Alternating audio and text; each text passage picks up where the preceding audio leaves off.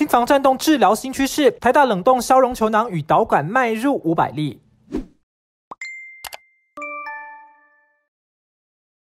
台大医院心房颤动治疗迈向新里程碑。二零一五年，在志玲姐姐慈善基金会捐赠下，台大儿童医院率先引进心脏冷冻消融仪，后来陆续扩及成人病患，让电烧治疗风险高的心律不整患者都能接受冷冻消融导管治疗。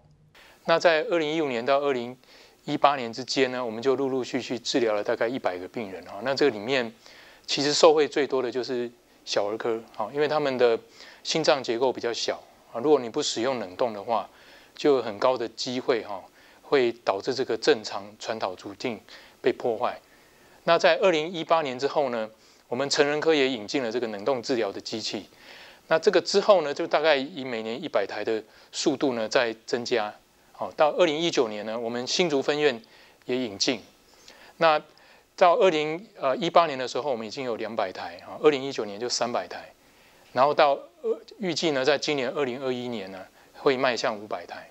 过去心房颤动的电烧手术，手术时间动辄三到五小时。若病人没有麻醉，热能会引起疼痛，甚至患处与正常心跳传导路径过于接近，也可能伤害正常回路。我们引进了这个冷冻消融的这种球囊手术之后呢，不但让手术的时间缩短，我们平均大概一到两个小时就可以完成。如果说病人的状况不允许，做这个全身麻醉的话呢，这个冷冻的消融手术呢，并不会引起病人的这个痛觉。它产生的这个组织的破坏呢，往往它的这个跟正常的这个境界会非常的清楚，它比较不会让我们不想要去破坏的正常组织呢，也受到波及。好，所以这个是它一个非常大的这个特点。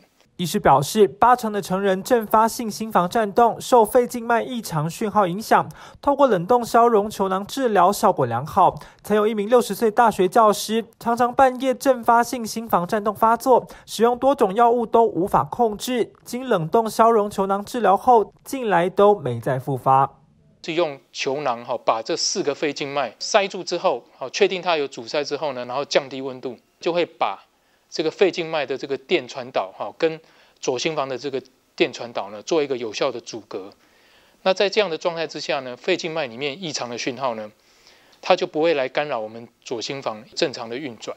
针对这种肺静脉，好，这种异常讯号诱发的这种呃心房颤动呢，哈，球囊可以达到相当好的这个治疗效果。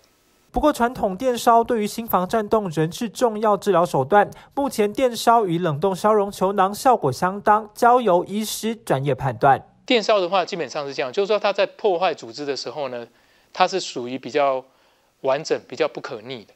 治疗这个心心房颤动，就像我刚刚讲的了哈。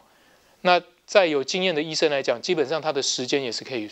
缩短哦，那治疗也是效果也是相当不错哈。无论冷冻消融导管或是传统电烧手术，是心脏结构分别都有适用族群。患者应与医师充分沟通，经专业评估后再决定适合自己的疗法。医师提醒，心房颤动导管手术后，短期可能还会有心脏乱跳的迹象，三个月内仍要规律服药，辅助发挥最好的治疗成效。记者蔡月红、田木生台北采访报道。